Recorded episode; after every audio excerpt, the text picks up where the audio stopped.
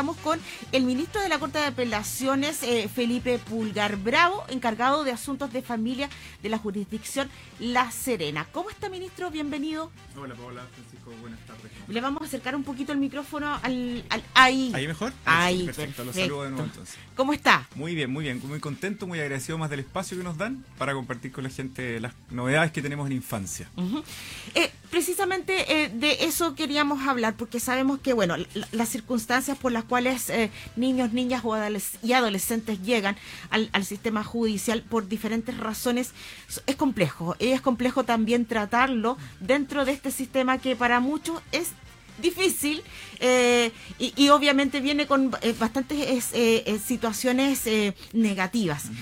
¿Cómo se está abordando el tratamiento especialmente con los niños, niñas y adolescentes en el sistema judicial? Sí, eh, hay que reconocer que como Estado nosotros el año 90 suscribimos una convención que es un tratado que nos obliga y que nos exigía, ¿cierto?, em, proteger a los niños que estaban efectivamente muy desprotegidos.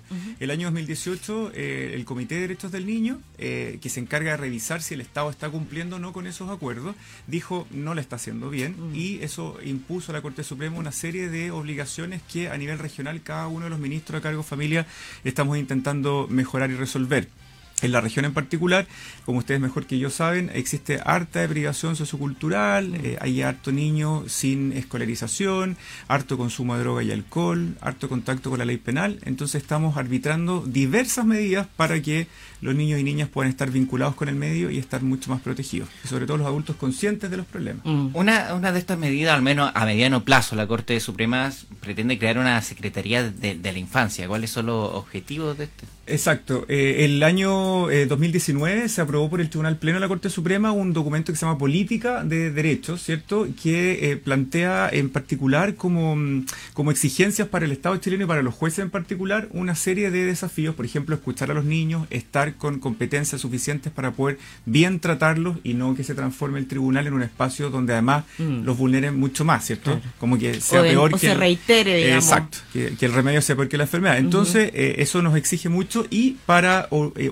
unificar las políticas se crea esta Secretaría Técnica de Infancia que esperemos durante el año eh, que corre, ¿cierto?, pueda estar ya instalada. Eso depende absolutamente de los recursos con que cuenta el Poder Judicial. Y el objetivo de esto es justamente constituir un equipo humano formado por profesionales preparados en infancia que arbitren una política que intente que los tribunales, los jueces, los consejeros técnicos podamos manejarnos de maneras relativamente similares. Y no lo que ocurre hoy día, que el, que el niño vaya a un tribunal y entienda que la forma es esta y después vaya a otro y resulta que funciona de manera totalmente diferente, ¿no?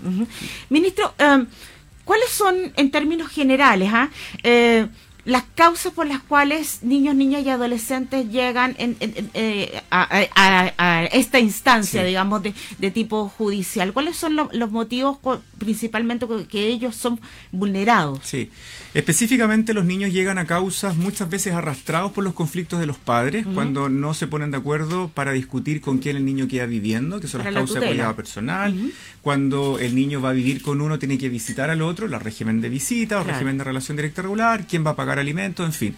Pero en particular las causas más complejas son donde los niños experimentan una vulneración de derechos que se conoce como una vulneración grave. Por ejemplo, los niños son maltratados y el maltrato puede ser físico, sexual, económico, emocional, etcétera, eh, y eh, los tribunales tienen en esas causas la obligación de poder avanzar para primero paralizar la vulneración, tomar medidas para que no se repitan y reparar al niño en el daño que experimenta a propósito de esa de eso. Esas acciones se toman rápidamente, eh, ministro, porque eh, claro, cuando estamos hablando de, este tipo de situaciones de vulneración grave de, de los niños, lo, lo, primero que uno se le viene a la cabeza es detener la situación que está provocando o, eh, o, aquellos que están provocando una situación de, de vulneración. Se toma rápidamente esas Debiese tomarse rápidamente, tanto así que la ley para el procedimiento de vulneración de derechos establece plazos muy, muy cortos, 5 días, 10 días, las medidas cautelares son inmediatas. Eh, a veces los recursos no dan y con el tema de la pandemia los tribunales hemos tratado de eh, eh, mantenernos cierto en pie funcionando para que la ciudadanía no experimente ningún problema con, con esta separación de distancia, en fin. Eh, pero sí, debiese en el fondo tomarse medidas y creo que los tribunales de la región lo hacen, paralizando la vulneración y luego tomándose un tiempo, un par de semanas y meses para evaluar qué es lo que ocurre y con qué el niño queda mejor de aquí para adelante, ¿no? Claro. Actualmente, ¿cuál es la, la situación de los niños, niñas y adolescentes en la región de Coquimbo? A ver, eh, existen muchos niños que eh, llegan a los tribunales a propósito de las causas de vulneración de derechos y yo diría que en particular existen focos donde eh, existe problemas de eh, pobreza, de privación sociocultural que se conoce, ¿cierto? Los niños están, eh, por ejemplo, sin acceso a Internet, por lo tanto tienen un proceso de desescolarización importante o de descenso escolar importante. Hay harto consumo de droga, ¿sí? Y la droga incipiente, lo que es muy potente porque eh, más allá de la opinión que uno pueda tener respecto a los distintos tipos de droga, lo cierto es que los niños ingresan muy rápidamente al circuito, muchas de esas veces ocupados por adultos, ¿cierto? Que eh, a propósito del tráfico o el consumo se sirven de ellos como los Sí, niños que participan en esto no, no, no reciben una pena muy potente, ¿cierto? Eh, los adultos se aprovechan, entonces ahí creo que es súper importante detenerse para poder intervenir eh, y estamos obviamente activando mecanismos para aquello, para poder, para que el juez tenga capacidad de poder detectar rápidamente. Quién es el factor desprotector y por lo tanto paralizar, como bien decíamos delante, la vulneración y luego decir el niño, vamos a cambiarte a este lugar donde puedas estar mejor eh, eh, cuidado, digamos. Hay, hay varias instituciones que trabajan en la protección eh, de los niños que también están involucrados cuando eh, ocurren estas vulneraciones con, con los menores. Hay la conformación de una mesa interinstitucional. Sí. Somos especialistas para ponerle nombre extraño a las cosas. pero- Sí, y a mí que me cuestan esos nombres largos.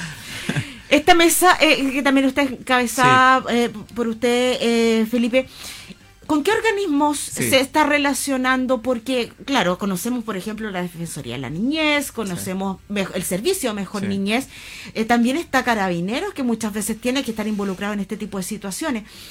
¿Con qué instituciones se trabaja y cuál es el objetivo de esta mesa? Perfecto. A nivel regional, la mesa, las mesas técnicas interinstitucionales, ¿cierto? Que vamos a llamarlo las mesas, hay una por cada región y que está a cargo siempre del ministro a cargo de los asuntos de familia, y ahí el ministro va viendo con qué redes es necesario relacionarse. Ya. Cuando yo asumí el desafío a partir de enero de este año, me comprometí a poder primero tomarme un tiempo para mirar cuál era la realidad y de ahí poder actuar, ¿cierto? Para no actuar desde el prejuicio.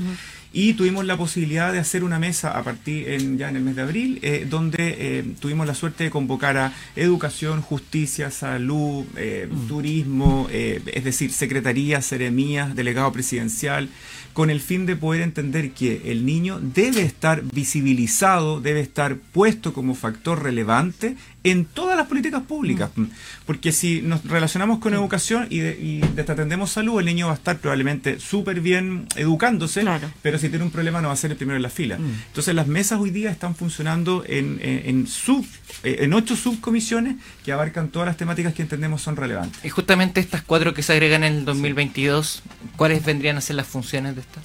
Nos vamos a encargar primero de la mesa de curadurías, que tiene por objeto trabajar toda la eh, deficiencia institucional que existe en torno a la cantidad de abogados que defiendan los derechos de los niños. Todos entendemos que presentarse para la gente que no es abogado y que Mm. llega a un tribunal y habla con un juez, existe una distancia desde incluso el lenguaje, ¿no? Mm. No entienden mucho qué significa cada Sí. cosa. Imagínense que esa persona sea un niño, peor. Entonces los jueces tenemos que tener la capacidad de ser aún más claros cuando el niño es el eh, sujeto que actúa. Pero muchas veces el niño nos podrá entender, pero no Mm. va a saber qué pedir porque no sabe que tiene derecho a pedir ciertas cosas. Mm. Y ahí uno le pone un buen abogado que pueda ejercer los derechos, que pueda conversar con él y representarlo judicialmente. Entonces la mesa curaduría se dedica básicamente a eso. La mesa salud mental, trabajar lo que tiene que ver con los consumos incipientes de alcohol y droga que afectan evidentemente eh, la situación de salud mental. También existen niños que cuentan con algunas eh, patologías que no están siendo tratadas y el problema es que eh, los, lo- los tratamos como iguales que son, por cierto, Mm. pero debiésemos atender a sus consideraciones Tienen una necesidad Ajá. especial. Y esas Claro. necesidades muchas veces van de la mano de la salud. Y si no nos relacionamos con el ambiente, de la- con el ámbito de la salud, el niño va a estar ¿Eso implica psicólogo, ministro? psicólogo, psiquiatra, Ya. psiquiatra infanto-juvenil, que a nivel nacional, el otro día Correcto. leí un reporte, existen contados con las manos, con Mm. los dedos de una mano, lo que es imposible entender con la cantidad de niños que existen en nuestro país, muchos de los cuales tienen trastornos, en fin, y, hay- y eso por supuesto hay que atenderlo. Luego está la mesa de visita, quien semestralmente los jueces tenemos la obligación de visitar las residencias para saber cómo están nuestros niños, ¿cierto? Como existe la obligación de visitar las cárceles y, conocer la situación de, de los privados de libertad con mayor razón tenemos que hacerlo con los niños y por lo tanto tenemos que ver cómo duermen, cómo están, qué necesidades tienen y eso se hace a lo menos de manera semestral. Y además potenciar el, el proceso de las familias de acogida con el fin de que los niños no ingresen a sistema residencial cerrado, porque tenemos conciencia de que eso en la práctica es un daño, los separamos y muchas veces ese periodo que pasa lejos de su familia nunca va a ser recuperado. Mm. Entonces entendemos que sobre todo en la primera infancia, hasta los tres años, los niños debiesen estar en una familia y estamos iniciando procesos para contar con familias de acogida, así que desde ya los voy a dejar invitados para que en esa campaña podamos promocionarlo, porque uno conversa con las familias en la calle, en fin, en, los lugares que uno frecuenta, y existen muchos interesados, pero poco conocimiento. Y mm. entonces queremos abordar eso justamente.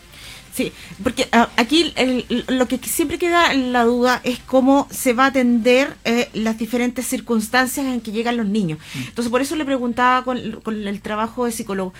Eh, porque obviamente eh, hay algún tipo de, de, de, daño provocado, aunque sea, no sé, un, un, tema de, reclamo de pensión alimenticia donde los padres no se ponen de acuerdo, a otro tipo de vulneraciones más graves, como abuso, por ejemplo.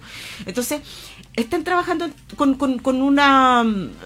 Eh, eh, con profesionales como multifactorial eh, es, me gustaría que si lo pudiéramos enfocar, porque las causas de una situación de este tipo no es una sola. Exacto. Pueden ser varias. Tú apuntas a un, a un, elemento relevante. La mirada que se tenía respecto a la problemática de los niños muchas veces era circunstancial mm. y, y unifocal. Se pensaba que el niño tenía un problema, estoy inventando, un problema dental, va al dentista y se mejora. Pero no, el mm. niño que tiene problemas dentales puede tener bullying en el colegio, puede tener trastorno de lenguaje, puede tener entonces un descenso en su capacidad cognitiva y en miles de antecedentes.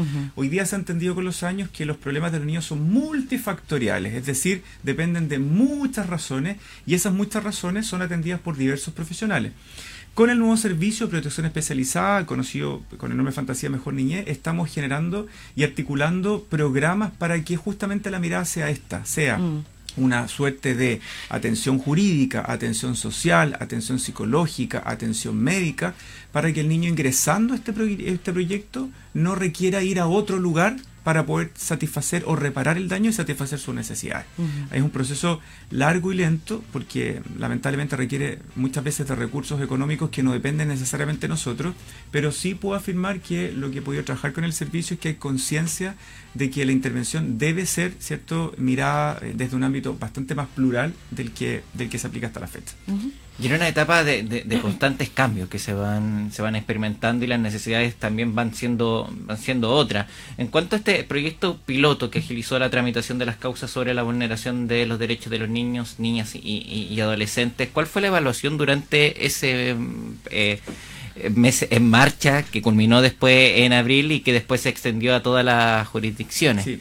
Eso fue un, un, bonito logro que se tuvo eh, en, en, el seno de esta mesa interinstitucional porque em, existe un centro que lo que hace es revisar los números, es decir, cuántos niños tenemos en residencia, cuántos niños de esos en residencia son hombres, son mujeres, y hicieron identidad de género, expresión de género, cuántos niños están escolarizados, etcétera. Entonces mm. tenemos una estadística completa de las distintas características de los niños agrupados por sectores para saber dónde nos estamos atendiendo. Mm. Pero este centro sentíamos que podía hacer muchas más cosas y se presentó un proyecto a la Corte Suprema, en fin, y en definitiva nosotros lo tomamos como piloto. Fuimos la primera región piloto a nivel nacional, junto con Chillán, que trabajamos un eh, proyecto que consistía en que este centro no solamente revisa eh, las eh, causas en donde los niños tienen medidas de protección aplicadas, sino que además ve si hay defectos y le propone al tribunal la corrección inmediata para que la información que arroje el sistema, ¿cierto? refleje correctamente todo lo que el sistema dice, para que la persona no tenga que meterse causa por causa o trozo de la causa por trozo, sino que los títulos digan lo que efectivamente corresponde con la realidad. Ese proyecto se realizó durante el mes de eh, eh, abril en eh, el, el, juzgado familia de Coquimbo y de La Serena, con excelentes resultados y hoy día se estandarizó a nivel nacional, así que ya la próxima semana los tribunales deben estar funcionando bajo esa misma lógica. Comenzamos con eh, Felipe Pulgar, ministro de la Corte de Apelaciones de La Serena, perdón. Sí, usted también nos puede escuchar en las distintas eh, redes sociales, en plataformas digitales y en el dial FM. Eh, preguntar respecto a esto que usted comentaba, de una que refleje realmente lo que ha ocurrido en estas causas. ¿Se generaron distintos inconvenientes en, en el último periodo? ¿Cuál fue, cuál, fue el trabajo que se realizó para llegar a estas conclusiones? Exacto. Em, la causa necesita que arroje la información que es correcta. Em, por el contrario, si es que arroja información equivocada, los que leemos esas causas vamos a tomar decisiones equivocadas también. Entonces, la corrección de los datos de las causas es súper necesario porque, por ejemplo, nos dimos cuenta que existían niños que estaban egresados de las residencias, estaban fuera en sus casas, pero el tribunal no había puesto el hito de egreso y por lo tanto no figuraba como un niño ingresado, como la gente lo conoce, un niño internado, cuando en la práctica estaba con su familia. Entonces nos, vimos, nos fuimos dando cuenta que los números no eran tan correctos. Había niños que tenían abogado, pero que no estaba el, hito, ¿cierto? el dato en la causa. Y hoy día, con esta corrección, nos permitió, por ejemplo, que en el juzgado familia de Coquimbo y todas las causas de Coquimbo tuvieran el 100% de cumplimiento. O sea, las causas de un tribunal de grande como es Coquimbo, lo que dice la causa es lo que tiene la causa y por lo tanto uno puede mirar con total tranquilidad que lo que la causa arroja es un dato efectivamente correcto y desde ahí poder levantar necesidades y requerimientos para el intersector. Eh, ministro, también me queda eh, eh, la duda con respecto a esta ley 21.378 de monitoreo telemático. ¿A qué hace referencia? Yo, yo tenía en, mi consciente la que tiene que ver, perdón, con las mujeres eh, por, eh, por denuncias de violencia intrafamiliar. Esto también se aplica o de alguna manera a los, a los niños eh, están vulnerados. indirectamente lo que ocurre es que en materias de violencia intrafamiliar el tribunal puede aplicar una medida de protección que implique, por ejemplo, la separación del agresor de la víctima, ¿cierto? Pero en la realidad nacional lo que ocurre es que cada persona, cada víctima que tenga en su favor una medida de protección, no tenemos un carabinero o un controlador para ver si efectivamente el sujeto que agrede está lejos y respeta esa medida. Lamentablemente hay mujeres que hoy día en Chile se mueren por ser mujeres, hay mucho tema de violencia de género instaladísimo en nuestro país y hay que trabajar desde, desde la infancia, por eso es que esta ley toca necesariamente aquello. Y lo que hace esta ley en definitiva es decir, cuando se establezca una medida de protección que implique que la víctima va a quedar separada del agresor, al agresor le vamos a instalar una tobillera. Y por lo tanto, Gendarmería de Chile, que va a estar a cargo del control de esta tobillera, va a seguir la lucecita roja de este sujeto y va a seguir dónde está y va a poder ver si está cerca o no de la víctima.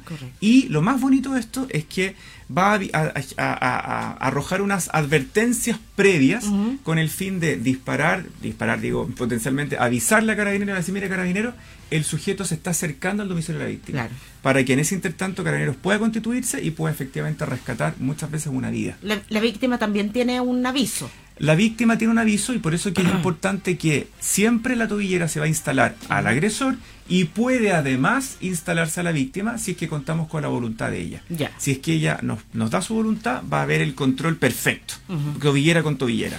Ministro, y esto también implica la separación de eventualmente los niños que puedan tener en común, porque claro, con la excusa de acercarse a, sus hijos, a lo mejor el agresor también busca de, de, alguna manera. Esto también implica entonces la separación total de los hijos que están en el cuidado de la madre. Exacto, es que los niños quedan a cargo de la madre y la madre es la víctima y por lo tanto tiene en su favor el, el establecida esta medida de protección, eventualmente los niños van a quedar separados también del agresor porque no debemos perder de vista que cuando la violencia se comete en un grupo familiar, no solo afecta a la persona que la denuncia, afecta a todos los que están en ese lugar. Y los niños se acostumbran muchas veces eh, a, vivir. Yo fui mm, juez de familia muchos años mm. y llamaba mucho la atención que a veces los papás no lograban ver que los niños estaban viviendo esto y llegaban, ¿saben cómo? La tía del jardín decía, mire, sabe que su hijo le pegó a la compañerita. Mm. ¿Y por qué? Porque aprendió en su casa que eso era natural y obvio. Entonces, si lo logramos atajar de entrada, podemos tener un niño que no agreda y una, y una víctima menos en el país. Pero eh, esto también demanda para el mismo Poder Judicial una serie de, desafíos en cuanto a la, capacitación, cómo van realizando este trabajo. Sí. Es importante eso porque hemos tenido ya aproximadamente ocho capacitaciones. Existen dos consejeras técnicas en la, en la zona que son eh, las encargadas de recibir capacitación constante a nivel central y a su vez ir virtiéndola a todos para que estemos muy enfocados en detectar cuáles son los factores de riesgo y para actuar, lo que hablábamos al principio, mm. rápido, de manera inmediata. En violencia intrafamiliar y en eh, vulneraciones de derechos graves, ¿cierto?